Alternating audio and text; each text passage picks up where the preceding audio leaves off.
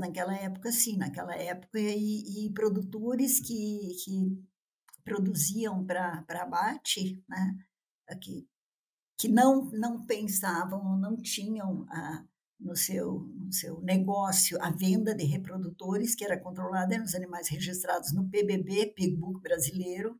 Acho que os colegas recentes já nem, nem conhecem mais isso, né, do PBB, onde se registravam os animais de raça pura, um registro feito junto ao Ministério. Mas quem produzia para abate, né, já sim, já comprava animais eh, machos de uma determinada raça, as fêmeas de outra, e produzia os cruzados. Né?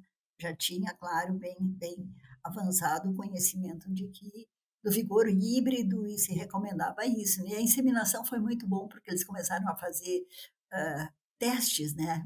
Sem precisar adquirir um animal de outra raça.